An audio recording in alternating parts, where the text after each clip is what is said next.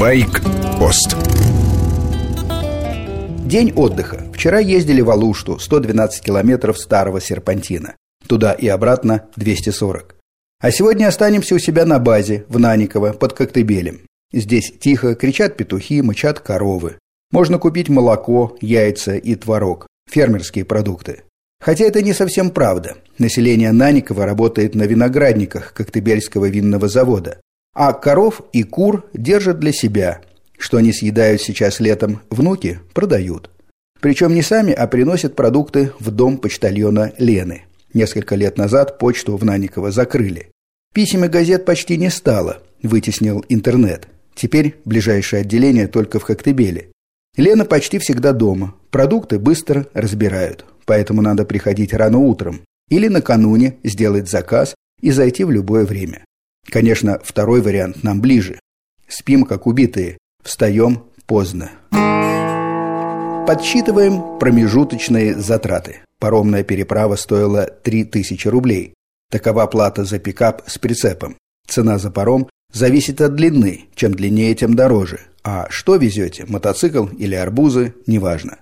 Плюс три заправки дизельного топлива и еще 6 тысяч. Плюс платные участки, еда и мелочи. На круг 1011-12.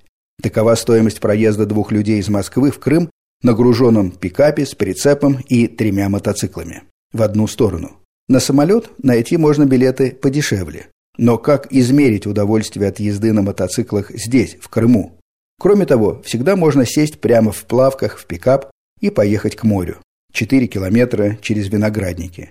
Так мы и делаем а на мотоциклах совершаем вылазки подальше и, несмотря на жару, всегда одеваем весь комплект защиты. Немец Мартин Шрёдер – мой друг в Наниково. Мартин – коренной немец, житель Дюссельдорфа, никаких русских корней. Мартин появился в Крыму лет восемь назад. В один прекрасный день ему надоела офисная работа, он сел в машину и поехал путешествовать. Объездил всю Восточную Европу. Забрел в Наниково, так понравилось, что решил поселиться. Купил дом с участком, а квартиру в Дюссельдорфе продал. Свободно говорил на английском, а русского не знал совсем. На этой почве мы и познакомились. Пару лет я был едва ли не единственным его собеседником. В Наниково иностранные языки не очень популярны. Чтобы выучить русский, Мартин устроился помогать в семейном кафе по соседству. За работу ему не платили, но он учил русский. Через три года Мартин уже сносно говорил и даже успел приобрести южный акцент с мягким «г». На своем участке построил гостевой дом. По-немецки чисто, интернет и несколько вольеров. Особенность мини-отеля – это возможность приезжать с собаками и кошками. В обычных гостиницах людей с питомцами не любят. Только что от него уехали постояльцы, москвичи, семья с четырьмя собаками. С вами был Сергей Фонтон, старший. Коротких программах «Байкпост» Каждый день я рассказываю о своей поездке в Крым.